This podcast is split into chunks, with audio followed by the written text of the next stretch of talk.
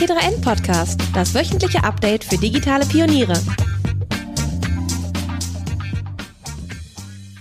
Herzlich willkommen zu einer neuen Ausgabe des T3N Podcast. Mein Name ist Stefan Dörner, ich bin Online-Chefredakteur von T3N und ich habe hier sitzen den Jonas Stenzel, Teamleiter Automation, Abteilung automatische und eingebettete Systeme am Fraunhofer Institut für Materialfluss und Logistik in Dortmund. Herzlich willkommen. Ja, danke für die Einladung. Habe ich das alles richtig gesagt? Teamleiter Automation, Abteilung Automa äh, Automation, Automation und eingebettete Systeme. Und eingebettete Systeme am Fraunhofer ja. Institut für Materialfluss und Logistik, IML, genau. äh, in Dortmund. Es gibt in Deutschland ganz, ganz viele Fraunhofer Institute, ne? Und ähm, oder wie viele gibt's? Ich meine, es sind ähm, mittlerweile über 70 und es kommen auch jedes Jahr ein, zwei, drei dazu. Mhm. Und wir betreiben eben anwendungsnahe Forschung, also eben nicht die besagte Forschung im Elf Elfenbeinturm. Und darum geht's ja heute eben auch, dass wir da ähm, Themen behandeln, die dann auch wirklich den Weg in die Industrie mhm. finden. Wir machen aber eben auch öffentlich geförderte Projekte. Wir haben gerade einige ähm, national geförderte Projekte im Bereich Robotik laufen. Wir haben auch zwei EU-Forschungsprojekte ähm, eben mit Firmen dann aus dem EU-Ausland, äh, wo wir Robotikfirmen, äh, Robotik-Themen bearbeiten. Genau, also das ist sehr vielschichtig. Wie sind denn die Fraunhofer Institute organisiert? Also äh, mein Eindruck von außen ist immer sehr dezentral. Es gibt irgendwie ganz, ganz viele Standorte mit äh, eigenen Schwerpunkten und wie viel Austausch gibt es da zwischen diesen Instituten? Gibt es irgendwie so eine Art Dachorganisation oder wie ist das organisiert? Ähm, das ist eigentlich ganz schön, weil wir sind ja ähm, von der Mitarbeiteranzahl sind wir ja, ja eigentlich schon ein Großkonzern mit knapp 30.000 Mitarbeitern, die es mhm. jetzt in der Fraunhofer Gesellschaft gibt. Die Institute sind, wie du schon richtig sagst, äh, sehr dezentral organisiert. Also es gibt eine Verwaltung natürlich von der Fraunhofer Gesellschaft in München, mhm. aber die Institute arbeiten eben auch wirtschaftlich eigenständig, mhm. wobei man da eben beachten muss, dass Fraunhofer von der Rechtsform eben ein eingetragener Verein ist. Wir machen quasi keinen Gewinn. Mhm. Ähm, genau, und ja, Verwaltung, Rechtswesen, auch sowas wie Start-up-Förderung ist eben in München angesiedelt und alles andere erfolgt im Prinzip dann dezentral an den äh, entsprechenden Standorten. Und ihr seid staatlich getragen oder wem gehört dieser Verein? Ähm, teils. Also Fraunhofer wird also grundlegend sagt man, dass eben Fraunhofer ungefähr zu einem Drittel direkt vom Staat finanziert wird, ähm, zu einem Drittel aus öffentlichen Fördermitteln, mhm. die wir uns aber eben auch regulär bewerben müssen, wie jede andere Firma.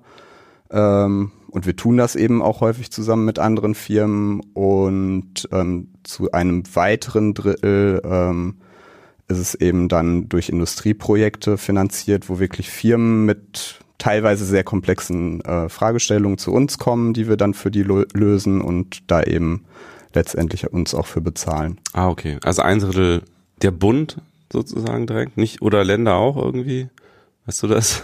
Es wäre etwas zu detailliert dann, okay. Ja, aber so, also, ähm, ja. das variiert aber auch. Also ja. es gibt halt äh, ähm, Ausschreibungen auf Länderebene und auf Bundesebene. Also da steckt halt häufig dann das Bundesministerium für Bildung und Forschung mhm. und äh, Bundesministerium für BMWI nennt sich das.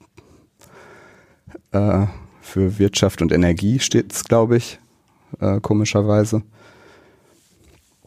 Genau. Da gibt es unterschiedliche Fördertöpfe, auf die man sich dann bewerben kann. Ah ja. Genau, wir wollen heute aber über autonomes Fahren beziehungsweise spezieller autonomes Fahren auf dem Logistikhof sprechen.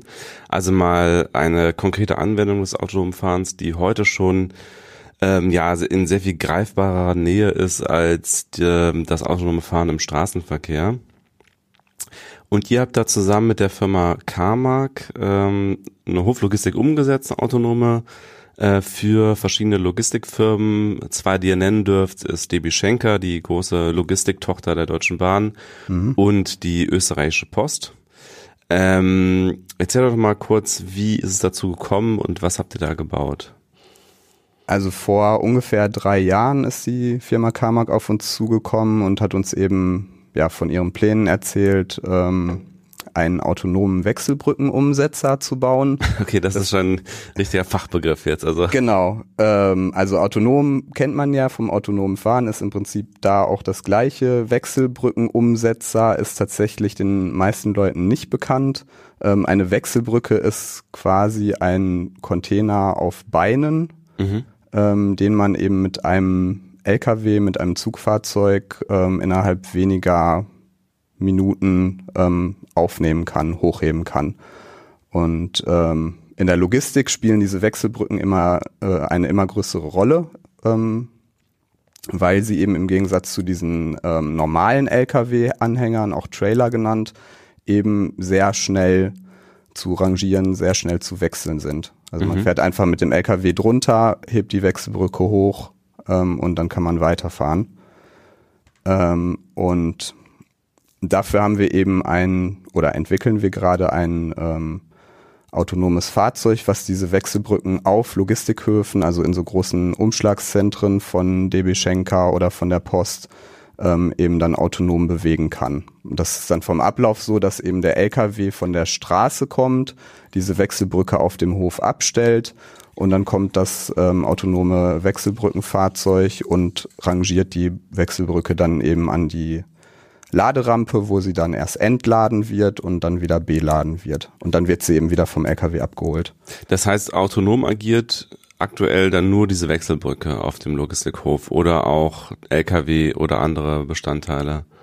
Nee, es ist tatsächlich nur der Umsetzer. Ähm, der dürfte auch gar nicht auf die Straße, weil es da eben andere rechtlichen Rahmenbedingungen gibt beim autonomen Fahren. Ähm, das ist ein spannendes Thema, weil ähm, man könnte sich eben auch vorstellen, dass in ja leider eben nicht so absehbarer Zeit eben auch der ähm, Truck von MAN oder Daimler eben autonom direkt die Wechselbrücke ähm, an die Laderampe andockt. Mhm. Ähm, dafür müsste das Fahrzeug aber eben auch autonom im Straßenverkehr fahren. Ist das denn so? Also ich meine, ich kann mir doch vorstellen, dass in so einer kontrollierten Umgebung wie dem Logistikhof ähm, das autonome Fahren doch deutlich leichter umzusetzen ist als im Straßenverkehr, wo man ja viel mehr zu beachten hat, wo auch irgendwie Menschen auf die Straße laufen können und so weiter, wo die Sicherheitsvorkehrungen sicherlich viel höher sind. Der Logistikhof ist sozusagen Privatgeländer, kann man ja wahrscheinlich auch einfach äh, rechtlich viel mehr machen. Also ist das wirklich Voraussetzung, dass ein LKW dann auch im Straßenverkehr autonom fährt, damit er auf dem Logistikhof autonom fahren kann? Ähm, also du hast es eigentlich sehr gut beschrieben. Ähm, Straßenverkehr ist eben die gro große Herausforderung mit diesen, also beispielsweise spielende Kinder ähm, in einer 30-Zone. Ne? 30 ist halt schon relativ schnell, wenn da ein Kind aus einer Parklücke rausspringt, da muss man halt reagieren können. Da muss das autonome Auto entsprechend schnell reagieren können. Und ähm, deswegen ist es eben momentan noch so, dass man das trennt, dass man eben sagt, der ähm, LKW, eben auch nicht autonome Lkw fährt auf den Logistikhof und dort habe ich eben, wie du schon richtig äh, sagst, dann andere Rahmenbedingungen, andere gesetzliche Regelungen letztendlich auch. Und dort darf dann eben ähm, dieses autonome Wechselbrückenfahrzeug die Wechselbrücke entgegennehmen. Hm. Und da auf dem Logistikhof ähm, gibt es dann eben ja im Zweifelsfall eben unterwiesenes Personal, was weiß, wie sich dieses Fahrzeug verhält und wie es, äh, wie das Personal mit dem Fahrzeug umgehen muss. Mhm. Und das sind eben ganz andere Rahmenbedingungen, als wenn ich eben den Straßenverkehr nehme, wo letztendlich ja doch immer wieder chaotische Situationen dann entstehen können. Aber worauf ich hinaus wollte, ist, kann man nicht den LKW trotzdem so ausrüsten, dass er auf dem Hof selber autonom fährt, auch wenn er es nicht unbedingt im Straßenverkehr tun muss? Oder ist es dann einfach zu teuer, ihn mit der Technik auszustatten, damit er nur die paar Meter auf dem Logistikhof dann autonom fährt?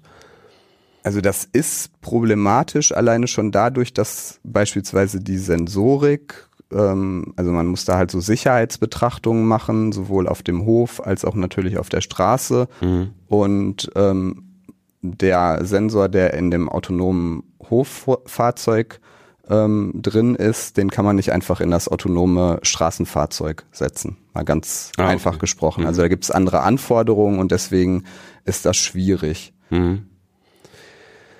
das wird sich aber sicherlich immer weiter so entwickeln, dass diese ähm, Felder autonomes Fahren auf der Straße und auf dem Hof auch im Bereich Sensorik immer weiter zusammenwachsen. Mhm. Welche Technik setzt ihr denn ein? Also was ja sehr ähm, beliebt ist im Bereich autonomes Fahren oder was die meisten softwareseitig setzen, ist ja Deep Learning, also eine Form des äh, Machine Learnings. Ähm, und ähm, ich weiß, ich glaube, inzwischen setzen ja fast alle irgendwie zumindest teilweise auf Deep Learning, ihr wahrscheinlich auch, oder? Ähm, ja, aber nicht konkret in dem Projekt eigentlich, so, okay. weil ähm, eben Deep Learning, ähm, ja, es gibt ja ganz viele Bereiche von Deep Learning. Ne? Mhm. Ähm, ähm, zum Beispiel ähm, Deep Learning für Bilderkennung, Objektklassifikation und so weiter. Ähm, da ist die Forschung im Prinzip auch schon so weit, dass man das eben in der Praxis und in, ich sag mal, rauen Industrieumgebungen robust einsetzen kann. Ähm, in anderen Bereichen sind wir da aber eben noch nicht so weit. Mhm. Und ähm, das ist unter anderem eben ähm, ja das wirklich für die Bahnplanung im autonomen Fahren einzusetzen. Also Nvidia hat ja, ja beispielsweise dieses äh, Deep Drive entwickelt, wo ich eben Kameradaten von ähm, meine Autobahnfahrt aufnehme und daraus dann eben über ähm, Deep Learning Lenkbewegungen und Beschleunigung und Bremsen eben ableite. Mhm. Ähm, an was ähnlichem forschen wir ähm, gerade in der mobilen Robotik auch, ähm, aber da sind wir noch ziemlich am Anfang. Also das ist das sogenannte Reinforcement Learning, mhm. wo man eben lernt durch äh, Belohnung und Bestrafung. Mhm. Also wenn der Roboter vor, vor die Wand fährt, bekommt er eine Strafe. Wenn er das Ziel erreicht, bekommt er eine Be äh, Belohnung. Ähm, da ist aber, wie gesagt, die Forschung noch nicht so weit, dass das wirklich robust genug ist für den Industrieeinsatz. Und ähm, zusätzlich wollen wir in Zukunft auch im Bereich der autonomen Hoflogistik ähm, speziell für LIDAR-Sensoren ähm, uns Deep Learning-Verfahren angucken, beziehungsweise tun das in der Vorlaufforschung auch schon. Genau, LIDAR kommen wir gleich noch zu, das sind also Laser, ne? Letz oder Genau. Und äh, was setzt ihr jetzt aktuell ein, wenn ihr nicht auf Deep Learning setzt? Ähm, was ist das Gegenteil von Deep Learning? Ich würde sagen heuristische Verfahren. Mhm. Also ähm, letztendlich haben wir eben 3D-LIDAR-Sensoren ähm, am Fahrzeug und dort erkennen wir dann eben diese Wechselbrücken, andere Fahrzeuge eventuell noch, die Laderampen und wir wissen eben, also wir haben das Vorwissen, wie diese ähm, Sachen aussehen, haben dann ein Modell quasi davon erstellt und passen dann diese 3D-LIDAR-Daten in das Modell ein und wissen dadurch eben, wo die Objekte sich dann befinden. Aber das ist trotzdem eine Form des Machine Learnings oder? Ähm, nein. Also das ist ja auch wieder eine spannende Frage, was manche Leute unter KI und Deep Learning verstehen. Mhm. Ähm, also Deep Learning ist ja erstmal ähm, ja quasi Algorithmen, die tiefe künstliche neuronale Netze mhm. verwenden, allgemein gesagt. Und diese verwenden wir jetzt nicht, sondern das ist eben sowas wie Regressionsverfahren, Optimierungsverfahren, ähm, die wir dort verwenden, mhm. ähm, um die Objekte auf dem Logistikhof zu lokalisieren. Und wir haben eben speziell für dieses Wechselbrückenfahrzeug, was wir gemeinsam mit Carmack entwickelt haben, ähm, die Software für die Objekterkennung dann zugeliefert. Ah ja, okay. Bevor es gleich mit unserem Gespräch weitergeht, wollen wir euch den neuen Porsche Taycan vorstellen. Den ersten vollelektrischen Sportwagen mit der Seele eines Porsche. Mit ihm hat der Sportwagenhersteller vieles anders gemacht. Konzepte wurden neu überdacht, Grenzen ausgelotet, ohne jedoch dabei die eigene Identität zu verlieren. Der neue Taycan steht für Pioniergeist, Andersdenken und Zukunftsorientierung. Und auch wenn der Antrieb ein neuer ist, dieses unwiderstehliche Herzklopfen und die Gänsehaut hinter dem Steuer bleiben unverändert. Im Web unter www.porsche.de slash Taycan findest du mehr über den neuen Porsche Taycan. Und jetzt geht es weiter mit unserem Gespräch. Und das ist dann also von euch entwickelte Software, die auch proprietär ist oder ist sie Open Source oder wie arbeitet der Fraunhofer? Ähm, die basiert auf einem Open Source Framework, dem sogenannten Robot Operating System. Okay. Ähm, das ist halt ja ein Open Source Sammelsurium, sage ich mal, von äh, Robotik-Algorithmen und eine entsprechende Middleware, um eben ja auch verteilte Roboter miteinander kommunizieren zu lassen. Mhm. Ähm, damit haben wir das entwickelt. Wir haben es natürlich ähm, für Carmack entwickelt und mhm. ähm, die möchte das, äh, die, ähm, Carmack möchte das eben ähm, zunächst exklusiv nutzen und deswegen ist es ähm, in dem Sinne nicht Open Source. Verstehe. Und das heißt, ähm, letztlich wird Carmack dann auch dafür euch bezahlen für die Zulieferung der Software oder wie funktioniert das mit den Fraunhofer Instituten dann? Genau, also im Prinzip das der klassische Ablauf, äh, wie man das kennt, mit Lastenpflichtenheft, ah, ja. Angebotserstellung und okay. am Ende steht dann eine Summe X unter mhm. dem Angebot. Und das wäre dann auch Teil dieser ähm, dieses Drittels, der von privaten Unternehmen äh, findet, ähm, bezahlt genau. wird. Genau. Also wir wir haben das eben bislang ähm, ausschließlich ähm, als industrielle Forschung betrieben, das Projekt, und wir werden das jetzt aber in Zukunft ähm, versuchen, auch durch entsprechende nationale Förderprojekte nochmal weiterzutragen, weiterzutreiben. Kannst du noch mal ganz kurz sagen, was Carmack für eine Firma ist? Ähm, Carmack baut Spezialfahrzeuge. Ähm, lustigerweise ist dieser Wechselbrückenumsetzer deren kleinstes Fahrzeug. Also die bauen noch viel größere Fahrzeuge, zum Beispiel ähm, Werfttransporter, wo ganze Schiffsrümpfe eben drauf transportiert werden, die mehrere hundert Tonnen wiegen können. Ähm, ja, letztendlich, also ähm, auch Transporter für Schwertransporte mhm. ähm, auf der Straße, ähm, also ganz, ganz viele sehr, sehr große Fahrzeuge. Verstehe. Die dann in kleinen Stückzahlen wahrscheinlich auch gebaut werden, weil es davon gar nicht so viele. Genau, und das war auch letztendlich ähm, die Motivation, mit diesem Wechselbrückenumsetzer anzufangen, weil das eben ähm, aus Sicht von Karl-Mark ein Produkt ist, was ähm, relativ häufig verkauft wird, also nicht nur in Einser- oder Zehner-Stückzahlen. Mhm. Und da war eben die Motivation groß, ähm, dort dann ein ähm, autonomes Fahrzeug im Markt anzubieten. Mhm. Und äh, lass uns nochmal auf das Thema LIDAR kommen äh, oder auch LIDAR auf Englisch ausgesprochen. Also das äh, sozusagen die Abstand, Abstandsmessung über einen Laser ähm, und das setzt ihr in Kombination mit Bilderkennung und Kameras ein oder wie funktioniert das genau? Ähm, wir werden das kombinieren auch mit Kameras. Also momentan machen wir es fast ausschließlich mit LIDAR-Sensoren. Mhm. Also sind mehrere LIDAR-Sensoren ähm, auf dem Fahrzeug installiert. Wir nutzen eben hauptsächlich den LIDAR-Sensor, der ähm, nach hinten schaut und eben dann die Laderampen und Wechselbrücken erkennt. Ähm, wenn ich vorwärts fahre, brauche ich eben LIDAR auch vorne, um eine Hindernisvermeidung zu machen. Ähm, wir haben eben zusätzlich noch ein sogenanntes Differential GPS, was eben hochgenaues äh, GPS-Signal bietet, ähm, wo man das Fahrzeug schon auf wenige Zentimeter genau ähm, lokalisieren kann auf dem Logistikhof. Mhm. Ähm, dann Inertialsensorik, also Beschleunigungssensoren, ähm, um eben die Eigenbewegung des Fahrzeugs zu schätzen. Mhm. Also doch schon relativ, an, äh, relativ viel Sensorik, die da am Fahrzeug verbaut ist. Wie funktioniert das mit dem GPS-Sensor? Also ich kenne natürlich GPS selber als äh, Konsumer einfach, wenn ich Google Maps benutze, aber da ist natürlich immer sehr auffällig, dass es sehr ungenau ist. Also mhm. angeblich ist es ja auf, auf wenige Meter genau, aber häufig auch einfach nicht. Ähm, genau. Wie, wie könnt ihr mit demselben Signal das dann Zentimeter genau ähm, feststellen, wo das Fahrzeug ist?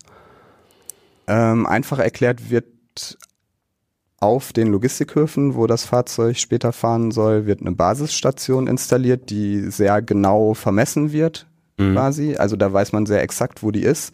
Und ähm, die GPS-Satelliten, die senden ja eben ähm, ihre Signale zu dem GPS-Empfänger und daraus lässt sich ja die Position bestimmen. Das ist halt ein Stück weit ungenau, weil da ja mit Lichtgeschwindigkeit die Daten übertragen ah. werden. Und äh, durch diese Korrekturstationen kann ich eben die Genauigkeit deutlich verbessern. Okay. Auf wenige Zentimeter anstatt auf hm. ein paar Meter im Idealfall, ne, wie du schon sagst. Also mhm. unter Idealbedingungen bin ich mhm. da eben so genau. Und das heißt, das Fahrzeug, das kommuniziert mit der Station und, und die Station wiederum mit den Satelliten. Genau. Mhm. Ja. Und Elon Musk hat ja äh, für Tesla gesagt, ähm, dass sie nicht auf LIDAR setzen, sondern die setzen auf eine reine äh, Bilderkennung über Kameras und laut Elon Musk ist das der richtige Weg und das reicht, weil diese LIDAR-Sensoren sind, glaube ich, zumindest aktuell noch relativ teuer. Ja. Äh, weißt du, was so, so, so ein Sensor kostet? Sehr unterschiedlich. Also je nach Anwendungsfall, ähm, also die, die wir an dem Carmack-Fahrzeug haben, die kosten schon noch einige tausend Euro pro Okay. Stück. Hm. Sind Allerdings auch bei geringen Stückzahlen, wenn man da Mhm. ähm, 100 oder, hun- äh, oder sogar 1000 Stück von kauft, wird es halt entsprechend billiger. Hm. Wie viele sind da verbaut? Ähm, momentan glaube ich zwei, äh, nee, Quatsch, drei 3D-Sensoren. Mhm. Zwei vorne, einer hinten. Mhm. Also da kommt schon äh, eine Summe zusammen. Aber letztendlich ist es bei Sensorik eben so, ähm, jeder Sensor hat Vor- und Nachteile. Mhm. Der große Vorteil, den ich bei den ähm, LIDAR-Sensoren sehe, ist, dass man wirklich ein 3D-Abbild der Umgebung bekommt. Und da ist eigentlich auch die, ähm, die, die Analogie zu Tesla wieder. Also ich habe mir mal diese Unfallsituationen angeguckt, ähm, bei Mhm. denen da eben Menschen auch zu Schaden gekommen sind bei den ähm, Tesla-Unfällen in den letzten Jahren. Und ich behaupte mal, ähm, wahrscheinlich wäre das mit einem 3D-LIDAR-Sensor nicht Mhm. passiert. Genau. Also klar, es ist eine Kostenfrage letztendlich. Ne? Wie viel ähm, Budget habe ich für Sensorik an so einem autonomen Fahrzeug zur Verfügung? Hm. Und letztendlich sind Kameras günstiger als LIDAR-Sensoren, aber Hm. ähm, Kameras sehen halt per se nicht 3D und das Mhm. ist der große Nachteil.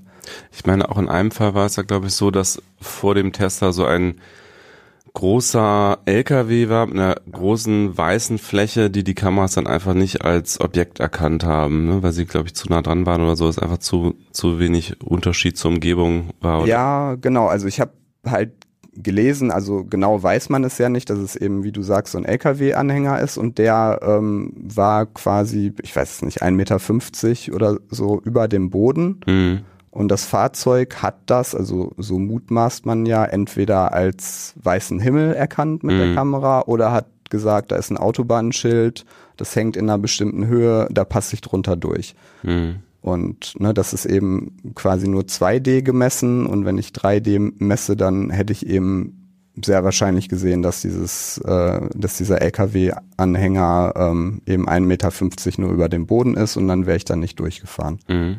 Ich meine, wir Menschen sehen ja eigentlich auch 3D mit zwei Augen und ohne Laser. Ähm, ist es nicht Genau. möglich, mit zwei Kameras irgendwie diese 3D-Sicht auch zu simulieren? Doch, das geht auch. Also das ist, äh, ist ja stereoskopik. Mhm. Ähm, das gibt's halt ähm, in der Robotik gibt's das auch oder beim autonomen Fahren. Ähm, aber beim Auto ist es halt häufig noch eine Kamera, die das macht. Mhm. Ähm, und das hat letztendlich auch Nachteile gegenüber dem LIDAR. Also man hat halt bei Kameras immer das Problem, äh, wenn einer das Licht ausmacht, sieht Mhm. man nichts mehr. Und ähm, bei LIDAR habe ich eben den Vorteil, dass ich eine aktive Beleuchtung habe oder eben Laserstrahl. Und Mhm. das funktioniert halt einerseits auch im Dunkeln und andererseits kann man mittlerweile auch durch physikalische Messprinzipien und durch clevere Algorithmen ähm, kann man halt auch ja ein Stück weit durch Nebel, Regen, Schnee und so weiter damit Ah, ja. durchgucken. Genau, das sind ja die großen Probleme noch. Deswegen wird ja auch so viel in Nevada getestet von den Google-Autos zum Beispiel, weil da eigentlich fast nie Regen ist, fast nie Nebel, fast also so, nie Schnee, kann man sagen. Ähm, All die Dinge, die die die autonomen Systeme aktuell ja noch sehr verwirren. Ähm, also deiner Meinung nach äh, kann man Level 5, also die das vollständige autonome Fahren ohne LiDAR-Sensor nicht erreichen, kann man das so sagen? Ähm, das würde ich so nicht sagen. Also man kann halt auch durch, äh, durch clevere Kombinationen von mehreren Sensoren ähm, eben die Nachteile eines bestimmten Sensors dann ausgleichen. Mhm. Also Radar ist ja zum Beispiel auch sehr spannend, weil Mhm. das quasi ne, durch Regen, Nebel, Schnee einfach durchguckt. Ähm, der Nachteil bei Radar ist aber eben, dass es äh, sehr ungenau misst Mhm. äh, vereinfacht gesprochen und man eben Abstände nicht so genau einschätzen kann. Ähm, genau, das sind die Nachteile von Radar und so hat eben jede Sensortechnik ähm, einfach ihre Vor- und Nachteile. Also ob sich LIDAR durchsetzen wird, man kann so ein bisschen, wenn man die, die Preise der Sensoren über die letzten Jahre beobachtet, kann man eben doch einen starken Preisverfall ja. da auch erkennen. Das wird sich einfach in den nächsten ähm, Jahren zeigen, was da am günstigsten ist, was eben für diese ganzen Anforderungen aus dem autonomen Fahren ähm, hinsichtlich Sicherheit und so weiter, ähm, was da am passendsten ist. Ich glaube vor allen Dingen auch, wenn, äh, ich weiß nicht, die, diese LIDAR-Sensoren, die werden ja wahrscheinlich momentan noch in noch in relativ geringen Stückzahlen produziert, weil die weltweite Nachfrage danach noch nicht so riesig ist. Aber wenn jetzt irgendein Autohersteller wirklich anfangen würde, sämtliche seiner Fahrzeuge mit LIDAR-Sensoren äh, auszurüsten, ähm, dann hätte man ja aus dem Stand heraus eine ziemlich hohe Stückzahl. Und ich, ist ja oft so, dass er mit der Skalierung solche Produkte auch einfach dann immer günstiger werden. Ne? Also wahrscheinlich würde mit der mit der ähm, Nachfrage dann auch wahrscheinlich dann irgendwie die Stück äh, die, die der Stückzahlpreis fallen, oder? Genau, also besser könnte ich es auch nicht beschreiben. Letztendlich ist es so, dass eben bei der autonomen Hoflogistik ähm, da gelten eben wie gesagt etwas andere rechtliche Rahmenbedingungen als im Straßenverkehr. Ähm, da gibt es eben noch nicht die entsprechenden Stückzahlen ähm, durch das autonome Fahren, da das jetzt ja eben auch immer weiter voranschreitet, ist die Nachfrage nach diesen LIDAR-Sensoren und auch nach, nach anderen Sensoren ähm, halt immer größer und über die Stückzahlen fällt der Preis und letztendlich wird auch die autonome Hoflogistik davon profitieren, dass dann mhm. eben LIDAR-Sensoren für diesen Anwendungsfall ähm, günstiger werden. Ah, sorry, der Drucker hat keine Tinte mehr. Ähm, damit euch das nicht mehr passiert, gibt es von HP die Lösung für kleine Unternehmen, Startups oder Teams. Die HP OfficeJet Pro Serie. Die All-in-One-Geräte drucken, scannen, kopieren und faxen in hoher Qualität und schnell. Dank HP Smart Tasks sogar automatisiert und dadurch bis zu 50 Prozent schneller. Und mit dem Tintenlieferservice HP Instant Ink bekommt ihr beispielsweise für 700 Seiten im Monat für nur 19,99 Euro die Tinte immer rechtzeitig ins Büro geliefert und ihr spart bis zu 70 Prozent an Tintenkosten. Nachhaltig. Nicht nur, dass bei Drucker und Patronen recycelte Materialien verwendet werden, auch beim Energieverbrauch ist die HP OfficeJet Serie sehr sparsam. Mehr Infos gibt's unter hp.com slash OfficeJet Pro. Wird Zeit, dass dein Drucker mehr erledigt, als nur zu drucken. Weißt du, ob schon irgendein Hersteller LIDAR-Sensoren in seinen Fahrzeugen verbaut? Ähm, ja, tun sie, aber ich kann dir nicht sagen, welcher hm. Hersteller hm. und welches Modell. Hm. Also, nee, also weiß ich keine Details hm. drüber. Ähm, was bringt den Logistikfirmen diese Auto, äh, Automatisierung? Also wahrscheinlich ja erstmal das erste, was einem einfällt, ist Personalkosten sparen. Ne? Das ist so der, der Klassiker. Arbeitsplätze gehen verloren? Hast du ein schlechtes Gewissen, weil möglicherweise Menschen arbeitslos werden durch eure Technik oder äh, kann man sagen, es bringt auch ähm, mehr Sicherheit oder, oder welche Vorteile bringt es ansonsten? Also klar hat man äh, irgendwie immer ein schlechtes Gewissen oder denkt zumindest drüber nach, was das für Folgen hat, wenn die Technik da eben immer weiter voranschreitet und immer mehr automatisiert wird. Andersrum ähm, hat beispielsweise gerade DB Schenker ähm, wirklich Schwierigkeiten, Lkw-Fahrer ähm, zu finden, mhm. die wirklich noch diesen ja doch sehr anstrengenden Job auch machen möchten, ne? also ständig auf der Straße zu sein. Ähm, andererseits ist wirklich auch eine Motivation dieses autonomen Fahrens auf dem Hof ja, und im Straßenverkehr im Prinzip auch, ja, die Unfallzahlen mhm. zu reduzieren ne? und letztendlich auch die Unfallschwere zu reduzieren. Und wenn man das so sieht, ähm, also gerade auf den Logistikhöfen passieren immer wieder Unfälle, also mhm. das ist halt kaum zu vermeiden, ähm, wenn eben Menschen da ähm, LKWs, andere Fahrzeuge rangieren. Mhm. Ähm, und da hoffen wir eben, dass wir durch dieses autonome Fahren auf dem Hof die Unfall, äh, Unfallzahlen dann drastisch reduzieren können langfristig. Und wird das schon äh, von irgendeiner Firma produktiv eingesetzt oder sind das alles noch kleine Testballons, die ihr da gebaut habt? Also wir haben jetzt mit dem autonomen Wechselbrückenumsetzer ähm, die Testphase abgeschlossen ähm, und es wird da sicherlich in absehbarer Zeit, also in wenigen Jahren, sehr wahrscheinlich schneller, als es eben das autonome Fahren mit Level 5 auf der Straße gibt, ähm, wird es da ein Produkt auch auf dem Markt geben. Hm. Da bin ich mir sicher. In welcher Geschwindigkeit fahren diese autonom, autonomen Fahrzeuge aktuell auf dem Hof? Also ist das langsamer, als es Mensch fahren würde oder genauso schnell? Und wie schnell rangiert man überhaupt da auf dem Hof? Momentan ist das noch langsamer. Das ist einfach auch den rechtlichen Rahmenbedingungen äh, geschuldet und ähm, eben dieses schnelle autonome Fahren auf dem Hof äh, sicher zu bekommen, ist halt doch auch noch eine Herausforderung, mhm. auch was die Sensorik angeht. Ähm, da geht's halt auch in, in unterschiedliche Richtungen, also teilweise auch, ähm, dass man eben unterschiedliche Sensoriktypen miteinander kombiniert, ähm, beispielsweise Radar und LIDAR, dass man eben die Nachteile der einzelnen Sensoren ähm, ausgleicht, um dann wirklich ein sicheres System zu bauen. Ähm, und das ist auch der Grund, warum wir momentan noch etwas langsamer fahren, als das Fahrzeug eigentlich fahren könnte. Ähm, aber das ist eben das große Ziel für die kommenden ein, zwei, drei Jahre, das Fahrzeug schneller zu bekommen. Mhm. Ähm, also die Fahrzeuge können, ähm, es gibt ja eben auch ähm, manuelle Wechselbrückenfahrzeuge, die können bis zu 40 kmh fahren und ähm, fahren aber meistens nicht so schnell, weil 40 kmh auf einem Logistikhof, wo eben äh, sehr viel Querverkehr äh, ist, Staplerverkehr, Menschen, die da eben ähm, die Fahrwege kreuzen. Ähm, da kann man einfach nicht so schnell fahren, aber ähm, Ziel ist eben schon so 25 km/h mit dem Fahrzeug zu fahren, auch mit dem automatisierten. Das heißt, es wird noch eine Weile dauern, bis man wirklich auf die Geschwindigkeit kommt, die aktuell Menschen da erreichen. Also auch die 25 sind ja immer noch langsamer als, als die 40, ne? Ja, Wobei, also man muss gar nicht so schnell fahren, weil ich ja relativ kurze Wege mhm. zurücklege. Also ich, das sind ja meistens nur äh, ja maximal ein paar hundert Meter, eher irgendwie so zwei, dreihundert Meter. Mhm. Und ähm, ob ich jetzt 25 oder 40 fahre, macht da nicht so einen großen Unterschied tatsächlich. Ah, okay. mhm.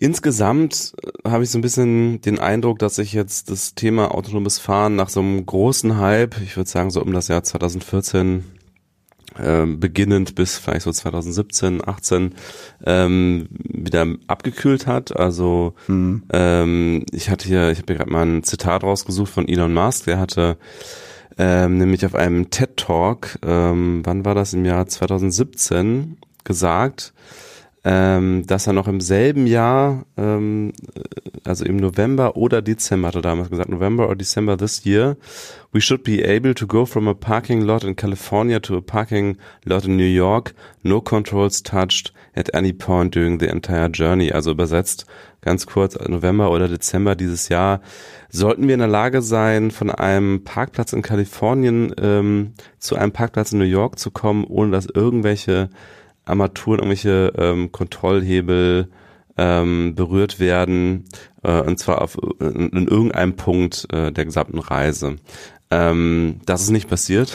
Hm. Ähm, und äh, auch sonst ähm, habe ich so das Gefühl, es geht jetzt gerade ein bisschen langsamer voran, als viele vor einigen Jahren noch geglaubt haben mit dem ganzen Hype um, um Deep Learning und den damals sehr erstaunlichen Fortschritten im Bereich autonomes Fahren. Äh, so die letzten Prozent sind ja häufig so die schwierigsten dann. Ähm, wie siehst du das, äh, die Stimmung insgesamt oder auch die, äh, die Prognose? Ähm, wie schnell kommen wir denn jetzt äh, zum autonomen Fahren oder besteht auch noch die Möglichkeit, dass wir dieses wirklich komplett autonome Fahren gar nicht mehr erleben?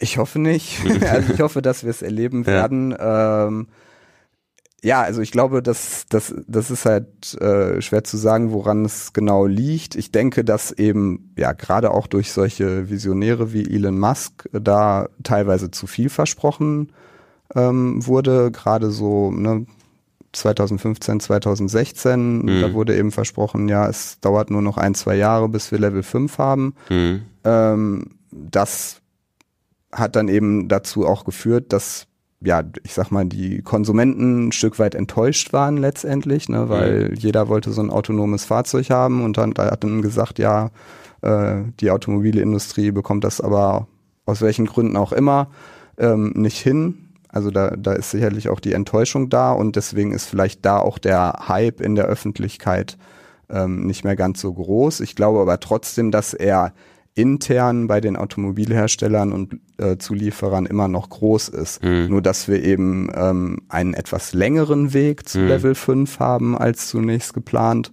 und dann eben über Level 3, Level 4 uns dem langsam annähern. Und ähm, ja, es ist letztendlich eine riesen Herausforderung. Also ne, Elon Musk sagt, äh, wir starten in New York ähm, dann sollte man eben momentan möglichst nicht durch Manhattan fahren, weil da ist nämlich ähm, absolutes Verkehrschaos. Da wird es dann eben richtig schwierig. Das sind eben die Situationen, die ja die autonomen Fahrzeuge ähm, zum Großteil noch nicht beherrschen. Ähm, und so ist es eben so, dass man ja einfach nur unter bestimmten Umständen ähm, wirklich komplett autonom fahren kann momentan. Ähm, ja, und letztendlich ist es einfach noch ein weiter Weg und es liegt sicherlich auch an den rechtlichen Rahmenbedingungen. Also ich weiß nicht, wie die in, der, in den USA sind.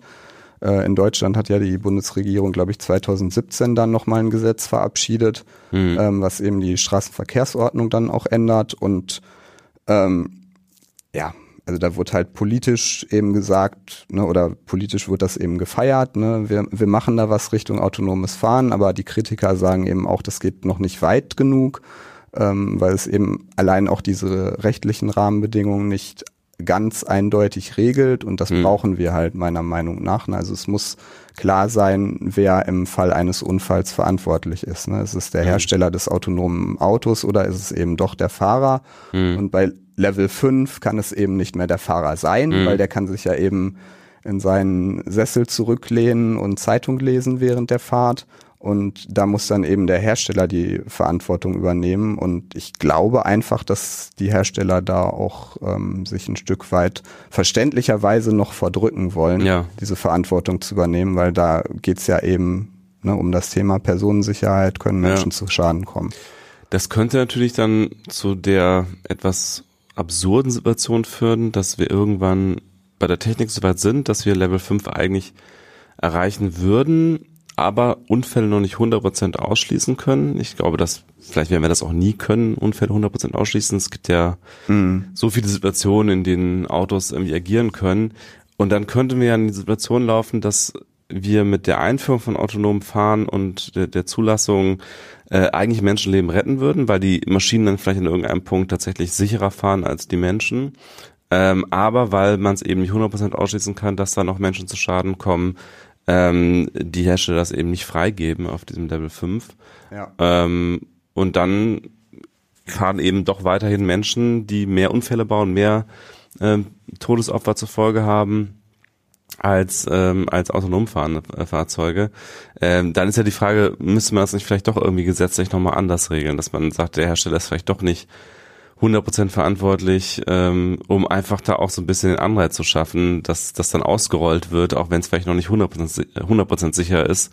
Es würde ja eigentlich reichen, so utilitaristisch betrachtet, also es ist jetzt so eine Philosophie, die sozusagen vom größtmöglichsten äh, Nutzen ausgeht für den Einzelnen. Ähm, da würde es ja reichen, wenn man sagt, es sind weniger Unfälle als bei Menschen.